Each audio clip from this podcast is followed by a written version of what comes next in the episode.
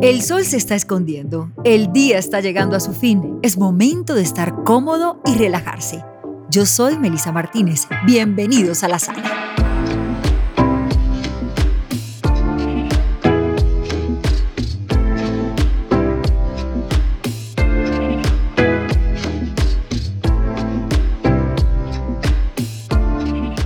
Estamos muy felices y hoy vamos a arrancar con un nuevo capítulo de esto que se llama La Sala con Melissa Martínez y Muebles Jamar. Y felices porque no podemos estar de otra forma porque el invitado eh, induce a sentirme alegre, a sentirme que voy a pasar un rato chévere, que se me va a salir el costeño más que en los últimos meses también. Así que me habían dicho que lo saludara como gato. Yo no sé, ustedes en redes sociales seguramente lo siguen como en gatales, pero mm, cuando lo regañan le dicen Alberto y seguramente no mencionan la R, sino Alberto. Eh, yo no sé, ¿cómo quieres que te salude o no te saludo siquiera? O Meli, como te parezca más chévere a ti, la verdad, me da exactamente igual. A mí me gusta el gatales. Perfecto, hagámoslo así. y bueno, vamos a arrancar entonces esta, esta entrega, esta conexión, sintiéndonos, por supuesto, aquí en esta sala. ¿Cómo es la sala ideal del Gatales? La sala ideal del Gatales.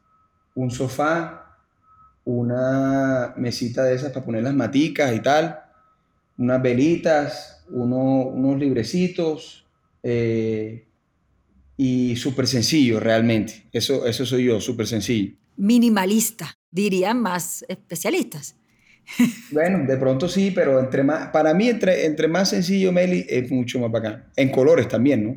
Dirían los especialistas que tu sala es como minimalista, o esto es más sala de soltero. Bueno, digamos que, que soltero como tal, no, porque tengo novia, pero, pero Mary, lo que yo pienso que entre más sencillo en colores, para mí es mucho más chévere, como colores oscuros, ya sea eh, negro, eh, y de pronto maderoso tirando para, para oscuro también. Las sillas, por ejemplo, son negras. Muy bien, eso me gusta. Ah, aunque a veces la gente eh, confunde nuestra esencia, nuestro Caribe, con que deberíamos tener en la sala un Congo de oro, básicamente, y en nuestros muebles todos los colores incluidos. Así es, así es, así es. Pero a diferencia de esas personas, yo, yo realmente siempre, pues no siempre, Meli, la verdad que ha sido algo que yo cambié eh, muchísimo porque, no sé, sentía que, como tú lo dijiste, entre más sencillo es o más elegante o, o mejor para mí personalmente. Bueno, y si estamos en esta sala y yo digo, bueno, Gatales, invítame a tomar algo. ¿Qué es lo primero que va a salir? ¿Un cafecito? ¿Un tecito, yo lo dudo? ¿O un whisky seco? ¿O cómo? Hay, hay, hay, para, para, variar. Podemos tomar desde una gaseosa, agua, whisky, aguardiente, vino también. Me gusta tener vino en la casa eh, para cualquier situación que se preste pronto una reunión en la salita. Se tomó unos vinos. Entonces hay de todo un poco, la verdad. A veces cuando no nos vemos con alguien y luego nos reunimos en la sala de su casa como esta, pensamos en que por qué no nos hace un resumen de, lo que ha sido la carrera y la tuya que ha tenido varios frentes, eh, un frente empresarial que se reconoce, un frente de humor que es tan difícil porque creo que hacer reír a la gente es una de las cosas más complicadas y yo no sé, ahorita dijiste, tengo hasta novia, un frente amoroso, se ha pasado mucha, han pasado muchas cosas. Vamos a hacer un resumen ejecutivo de eso. Ha sido de todo un poco. Yo empecé eh, trabajando para una compañía que manufactura suplementos nutricionales en Miami. Me quedé cuatro años allá. Eh, era un trabajo eh, que era un project manager a nivel operacional. Entonces me quedé cuatro años allá, pero en el 2014 eh, que ese fue incluso cuando empecé a trabajar, también tenía la red social del Gatales, que básicamente son videos de humor, eran cosas como, pues, súper chéveres, cotidianas, y tenía mucho entre los cachacos y los costeños. Siempre ese, fue mi, mi, mi, mi chiste porque yo vivía en Bogotá. Entonces me pasaban muchas cosas con los cachacos que había que contarlas. Entonces, después de un tiempo, me di cuenta que esto empezó como a andar.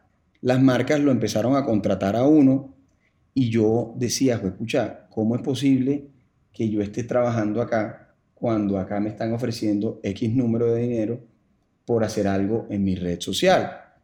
Entonces yo tomé la decisión de ahorrar una plata en Estados Unidos, ahorrar una plata en Colombia y pegar el brinco a ver qué pasaba con todo esto.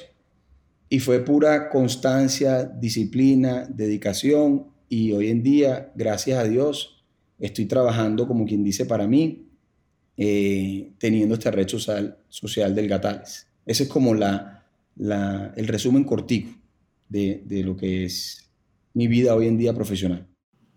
Y en medio de todo esto, entre lo profesional, en medio de esos cambios que diste, obviamente, a favor de tu carrera, que yo no sé si una carrera humorística, o sea, ¿cómo, cómo sería, cómo describirías tu carrera? ¿En qué, en qué, en qué categoría te, te ubicas? ¿Influencer? ¿Humorista? ¿O un tipo bacán al que la gente identifica así y lo sigue en redes sociales? Sí, mira, primero la, la palabra influencer desde hace mucho tiempo nunca me ha gustado, porque eh, influenciar a las personas, hay, hay gente que ya lo hace de una forma o negativa o positiva. Yo realmente soy esa persona que tú acabas de decir como el bacán, que le gusta montar las cosas en una red social y que la gente lo sigue. Esa es mi personalidad. Aunque soy un poco más serio cuando me ve en persona, hay gente que piensa que, mierda, le sigue la mamadera gallo, que no sé qué. No, trato de ser una persona respetuosa con la otra persona y cuando ya la otra persona me da el espacio para poder mamar gallo, sí lo hago. Pero, pero diría yo que es eso como lo catalogaste ahí, de un bacán que quiere montar cosas cotidianas en redes sociales y la gente lo sigue. Y que además se puede mantener con eso. Eso es maravilloso. Sí, sí, es que es mi vida realmente. O sea, yo salgo con una persona, por ejemplo, invito a la persona a la sala y regó el vino en el sofá y dijo alguna XYZ, lo que sea, un comentario, enseguida yo apunto ese comentario y digo, eso es lo que yo tengo que hacer. Porque seguramente esto le ha pasado a muchas personas y la gente se va a identificar y se va a reír, entonces lo voy a publicar. ¿Cómo hace para crecer, obviamente, la audiencia en algo tan competitivo como es crear un contenido en una red social en donde todos los días alguien aparece para publicar cualquier cosa y uno no entiende por qué o cómo se volvió viral y uno dice, bueno, tenemos que seguir trabajando porque esto es una, no es una carrera de, de pocos metros, sino al contrario, es de largo alcance. A mí, Meli, personalmente, yo siento que me quedé estancado y esos fueron los cuatro años que yo estuve en Estados Unidos porque mi prioridad era el trabajo. Entonces, en número de seguidores me quedé estancado, pero yo siempre le he dicho a la gente que el valor de los seguidores no está si tienes un millón o 30 mil. El valor está en cuánto esos seguidores te quieren a ti o te pueden comprar a ti o pueden consumir tu contenido. A mí realmente no me importa si yo tengo un millón o 600 mil. Pero si yo tengo 600 mil que consumen el contenido, es mucho mejor porque es más valioso, porque te quieren por, por, por lo que tú eres, por lo que estás haciendo. Y saliéndome un poquitico, comencé un negocio de comidas rápidas que se llama El Chuzales, que lleva mi logo. Y hoy en día, gracias a Dios, ya tenemos tres cocinas. Entonces, si yo tuviera un millón de seguidores que de pronto no consumieran mi contenido o las cosas que yo hago, tal vez no hubiera sido tan exitoso lo del Chuzales. Pero con pocos seguidores creamos una empresa y hoy en día, desde febrero, te puedo decir de la mitad. ¿Qué venden en el Chuzales para ir y antojarme de una vez? Venden chuzos de granado, mazorca, el bollo, o sea, lo propio comida rápida de, de barranquilleros. Pero el queso tiene que estar bien salado para que el bollo yo me lo coma. Tiene que estar bien salado el quesito y calientico es que me gusta. Yo te lo hago personalizado. Muy bien, eso me encanta. A propósito, ahorita le metiste un poco de sentimiento como el tema de la fidelidad precisamente de esa gente que tienes ahí, de esa comunidad que te sigue. Eh, y que te sientes más cómodo con unas cosas y con otras. Y, y que puede generarte felicidad en medio de todo esto que es lo que conocemos y obviamente también lo que no conocemos porque esa parte nos gustaría escucharla. Felicidad con, con la red social eh, no puedo negar que va ligado a qué tan contenta está la gente con el contenido que puse. O sea, eso es algo que, no, que, que es como cualquier persona. en su trabajo que de pronto fue y le fue mal y se siente mal, es lo mismo acá. Como esto es mi trabajo y a mí me fue mal en un video, pues me voy a sentir mal, eso no te lo, no te lo puedo negar. Y eh, la felicidad es, está, está, muy atada a, la red social, pero a la vez soy una persona que vivo la vida como la red social. Entonces, no es para mí hacer algo o inventarme algo para poder publicar, que no soy, para poder sentirme bien, para que me vean y diga, uy, ese man es feliz, ese man hace tal cosa. No, lo que yo siempre hago va en torno a mi vida, entonces todo el tiempo estoy feliz, porque si no lo publico, no importa, porque hice algo que me hizo contento, pero si ese algo es algo para publicar, pues lo puedo poner y me va a hacer contento porque sé que voy a hacer a la gente feliz. Entonces aquí el contenido va un poco más como hacia la vida real, la cotidianidad y de pronto dirían dirían los habitantes del interior del país, porque no me gustan esos términos, dirían los cachacos, em, que esos chascarrillos, esos chacarrillos, esos incidentes, eh, lo que nosotros llamaríamos esos bololós que le ocurren en algún momento, eh, esas vainas que a uno lo ponen a pensar o que lo ponen a reírse, oye, ¿a mí por qué me pasan esas vainas? Eso, eso son términos como más populares que utilizamos eh, nosotros. Hablando un poco de, de, todo lo que ha pasado en los últimos meses, en este podcast hemos em, preguntado a cada uno de nuestros invitados la importancia sobre sobre el crecimiento que a mucha gente no se le ve, pero que a otras sí, en medio de la pandemia. ¿Cómo crees que fue ese, ese, crecimiento desde lo, yo no sé si solamente espiritual, eh, si se da también desde manera material, si se aprenden a valorar algunas relaciones que de pronto no eran tan contundentes antes de la misma? A mí realmente me afectó mucho porque yo era una persona que siempre salía y buscaba el contenido con cualquier situación. Te repito, invitaba a los amigos a la sala y en la sala teníamos una conversación y ahí salía, algo. Pero con el encierro realmente me dio muy duro. Pero tuvimos una mejor relación familiar por el hecho de estar encerrados. Cada semana, eh, dos días a la semana, teníamos una conversación con toda la familia, contando qué hicimos, eh, dónde estábamos. Eh, y, ¿Dónde estabas? Yo en la pandemia en Medellín. Entonces, y vivo acá, de hecho. Ok. Entonces, para, para, mí, mucho, o sea, e, eso de valorar un poco más a la familia, más de lo normal, porque realmente yo valoro muchísimo a mi familia, la pandemia me sirvió muchísimo para, para encontrarme más con ellos, entenderlo más a ellos, entonces compartía en el grupo familiar. Unos se fueron para Peñaliza, por ejemplo, entonces hicieron un asado allá, antes mostraban la carne, que qué delicia, que esto, que lo otro. Entonces, realmente siento que fue algo muy positivo. Eh, en lo económico, eh, gracias a Dios, manejo ahorros. Entonces, no, no es que me, haya visto afectado al, al 100%, eh, pero siempre golpea muy duro porque también los restaurantes que yo tengo acá en Medellín, eh, pues mucho tiempo lo cerraron, eh, fue lo último que abrió. entonces, como te digo, gracias a Dios habían ahorros para poder estar en el mismo lugar, pagar el arriendo, el agua, etcétera, etcétera. Entonces, en lo económico no me golpeó tan duro, pero, pero los negocios sí, ¿ya? Entonces eso fue muy delicado, la verdad porque uno hace una inversión alta y no se puede mover, lo último que abre, entonces te podrás imaginar todo lo que pasó en la, en la pandemia con, con eso. Ahora, cuando me hablas de Medellín, en donde además tenemos unas tiendas divinas de muebles jamar. Sí. ¿Por qué Medellín? ¿Por qué Medellín? ¿Por qué, porque digamos, una, un instante Barranquilla, no sé si Cartagena también, Miami, eh, Bogotá, que creo que Bogotá te dio mucho contenido en esa guerra de, de cachacos y costeños, y ahora Medellín. ¿Por qué Medellín? Es que, a ver, ya había vivido en Bogotá cuatro años. Sí. Y siento que, que, que lo di todo en Bogotá, me pareció del carajo la ciudad. Lo único que a mí no me gustaba eran los trancones. O sea, tú vas de la 116 a la 127 y te demoras 40 minutos si hay un tronco de trancón. Entonces yo decía, ya lo experimenté, ya lo viví y todos mis amigos en ese momento están acá en Medellín, cuando los de Barranquilla todos tienen hijos, están casados, o sea, ya no tenía gente que con la que podía salir.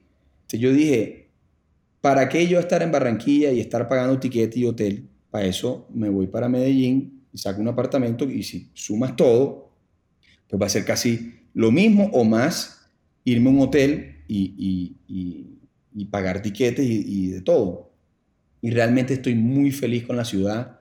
Es una vaina impresionante. Tú, te, tú vienes aquí, Meli, y tú no escuchas que la gente pita. Tú estás en Barranquilla, el semáforo está en amarillo y ¡pam! enseguida. O sea, eso, eso no respetan nada. Eso es el, la, pero es un folclore que nosotros tenemos, es algo que es de allá. Aquí es como que mucho más, eh, como todo el mundo tiene cultura ciudadana, por así decirlo. Entonces también te das cuenta que vas en una loma y tienes que doblar a la izquierda, el de acá frena, tú pasas allá y en Bogotá también. Si el bus se metió en la mitad, se quedó en la mitad y ahí te quedaste y el semáforo en verde y no puedes pasar y después en rojo otra vez. Entonces hay muchas cosas que esta ciudad tiene muy buenas para aportarle a uno que viene de otra cultura, ¿verdad? y puede uno aplicar esas cosas en Barranquilla. Por ejemplo, me di cuenta que en Barranquilla veía cómo la gente pasaba, yo frenaba, daba el paso y después pasaba yo y era tan fácil, ¿verdad? Como hacer eso y uno va cogiendo esos cambios de acá para tratar de adaptarlos allá. Entonces, eh, me, me, encanta la ciudad, estoy súper contento, me da tranquilidad y, y sí, porque ya había vivido en Barranquilla, un tiempo viví en Cartagena, en Cartagena realmente no hay mucho que hacer era mucho cholón, entonces mucho desorden. Eh, y, y, sí, algo como, como que fuera una ciudad más grande y, y, decidí Medellín. Ahora, cuando época de encierro, que seguías en Medellín, vuelve un poquito la página, mm, o que estabas en Medellín como lo estás ahora, los espacios, ¿cómo hiciste para la adecuación? Porque obviamente nos hiciste una referencia ahí de la sala, lo importante que es para generar esos contenidos, para generar la charla, pero muy pocas veces uno se podía juntar porque trataba, obviamente, de conservar la distancia prudente, la que nos han recomendado, el no estar en fiestas, reuniones.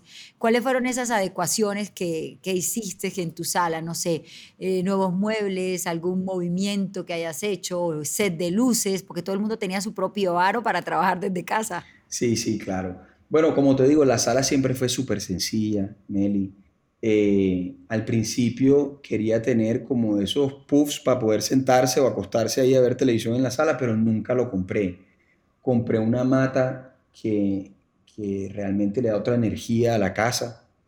Eh, compré una mesita. ¿Ya tienes matas? Sí. Listo. Eh, acabas de revelar tu cédula. Pero, pero bueno, o sea, yo creo que uno... después de los 30, uno, comienza a comprar matas. Después de los 30, uno comienza a comprar matas. Sí, tengo 32, estás, estás clarita, estás clarita. El sofá, súper sencillo. Eh, y, y, realmente yo nunca utilicé aro de luz, nunca lo compré. Compré un televisor también para poder jugar PlayStation. Eh, jugaba mucho FIFA. Eh, las sillas también las compré. Entonces al principio no sabía, Meli, si poner una silla del lado izquierdo, del lado derecho. Y dije, lo voy a mantener lo más sencillo posible. La mesita donde voy a poner la mata los libros, el sofá y las sillas las voy a dejar en el comedor. Entonces lo manejé lo más sencillo para que sea espacioso también el apartamento. Un apartamento de 89 metros cuadrados y entre menos tengas, para mí, más espacioso se va a ver. ¿Ya?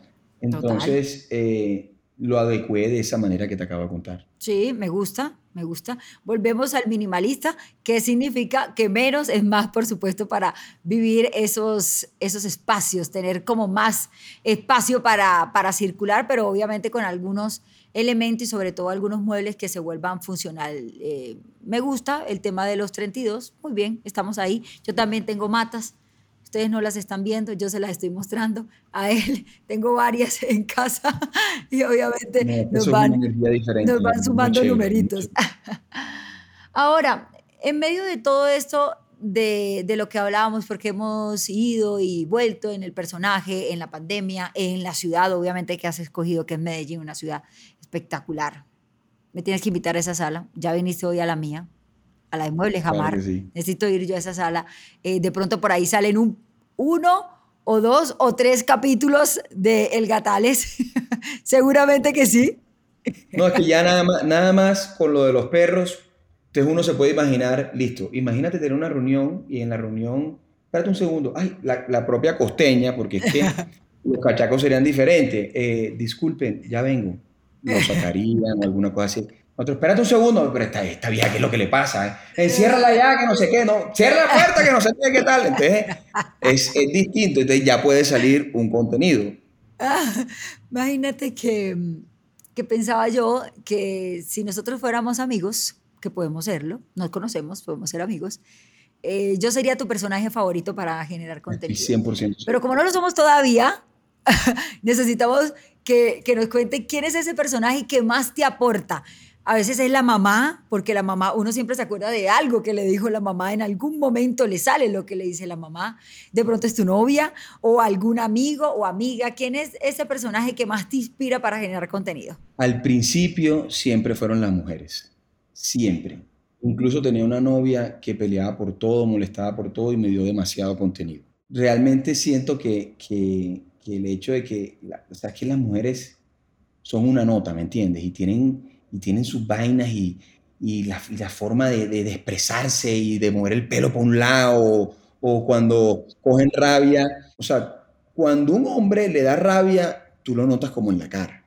Pero la mujer a veces no quiere que se note que está rabiosa y empiezan como a tocarse el pelo como por acá, se miran las uñas, o sea, es que tienen unas cosas para, para uno poder que se ría, o sea, Simplemente es el hecho de que cuando se está mostrando las uñas, la gente dice, así hago yo. O cuando, por ejemplo, voltean así, entonces la pelada va a decir, así hago yo. Entonces a mí me inspiran mucho las mujeres para crear contenido. Y luego, después de un tiempo, eh, yo decía, bueno, estoy haciendo mucho de lo mismo, eh, tengo que variar el contenido, que nos vamos a inventar. Y empecé con una cosa que se llaman las colombianas, que son cosas que solamente pasan en Colombia. Por ejemplo, regando las matas en Europa. Entonces tú ves esos, esos, las vainas esas que echan full agua, ahora no me acuerdo cómo se llaman, regando los jardines, no sé qué. Y la comparación era un man en una casa en Barranquilla, regando las matas con una manguera y pasa un man ahí, primo, ven acá, echan un poquito de agua ahí de bacán y se lava la cara, se saca los mocos, se toma un poquito de agua, es bien bacano y tal, no sé qué. Entonces, son vainas que solamente los colombianos hacemos, me explico. Entonces, eh, a la gente le ha gustado muchísimo y, recalcar todas esas cosas. La gente dice, imagínate vivir en Suiza. Y perderte, esto. y perderte que en un taxi pongan un pesebre. Todo, todo, lo literal. Y los perritos y la vaina, o sea. ¿Has sido muy enamorado? Sí. ¿Cómo cuántas veces? Sí. Eh, yo he tenido nueve novias. Nueve novias reconocidas. Eh, inscritas. No tenemos registros de otros municipios al momento. Eh, de Barranquilla, eh, Medellín y Cali. Eso ha sido lo que donde más he tenido. ¿Y han sido celosas todas o has tenido alguna que diga, no, esta no, esta no, esta no fue? No, la verdad, celos normales, hay unas muy celosas, hay otras muy relajadas también. O sea, ha sido de todo un poco, la verdad. Y hoy, digamos, pensando en, en describir a esa mujer, no la mujer ideal, que no existe, todas somos ideales en los ojos de quien nos mire, eh, sí, en los ojos del correcto somos ideales. Lo digo, sin querer idealizar una mujer, si hoy tuvieras que buscar una que se convirtiera de nuevo en musa para tu locura, que de pronto no sería la misma eh, para la vida, sino para el personaje. ¿Cómo la buscarías? Meli, mira, yo pienso que lo más importante en una relación, tanto de lado y lado, es, bueno, aparte de la comunicación, porque la comunicación es súper importante. Eh, eso te hace aprender mucho de las personas, pero también importante es que te dejen ser, ¿verdad? Que esa persona te ame por las locuras que tú tienes, por cómo tú hablas, por cómo tú caminas, por lo que tú eres. Porque cuando alguien no te deja volar en tus sueños o en tu propio ser, se convierte muy fregada la relación. Y de lo mismo para el otro lado. Es como si, si una mujer quiere, es modelo y llega un novio que es celoso y le encanta el modelaje y no por eh, morbosear ni mucho menos, y la están tratando de jalar y jalar y le salen unos trabajos increíbles y no quiere el man. Entonces, ¿qué, ¿qué estás haciendo ahí? O sea, no estás dejando a esa persona crecer, no la estás dejando ser. Entonces, todo el mundo tiene personajes diferentes y cuando tú te juntas con, con alguien, pues tú de pronto, miércoles, que pones los platos a la izquierda y él los pone a la derecha. Pero es como tú logras tener ese, ese control o ese, o ese medio entre los dos para poder tomar una buena decisión. ¿ya? Y, siento que el dejar ser es lo que a mí me encantaría porque todas mis novias que yo tuve anteriormente nunca me ayudaban grabando o yo me sentía cómodo grabando. Y con la que tengo hoy en día me graba estamos en Cartagena en una, y le digo que me grabe.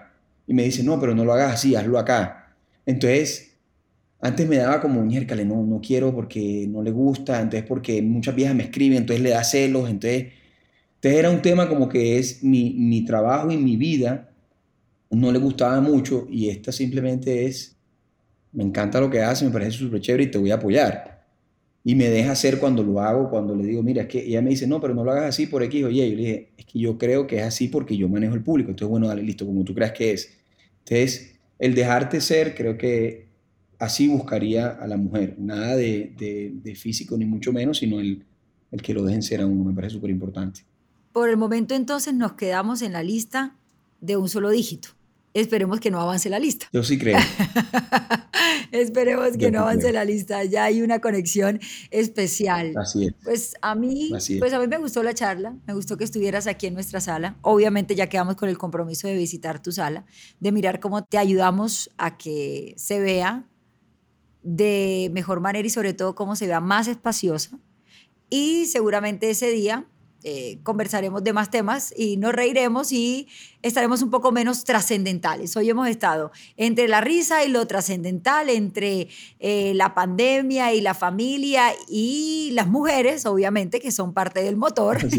Eh, eso es muy trascendental, pero la próxima vamos a estar un poco más relajados. ¿Está bien? Súper, de verdad que muchísimas gracias por invitarme al, al programa y que de verdad que me encantaría que te sentaras a metros a metro de mi sala, porque como no es una relación y estamos empezando, somos amigos, entonces tú allá y yo acá, y así podemos disfrutar de una nueva silla que me puedes conseguir para que quede espectacular y nos podemos sentar en la salita bien bacán.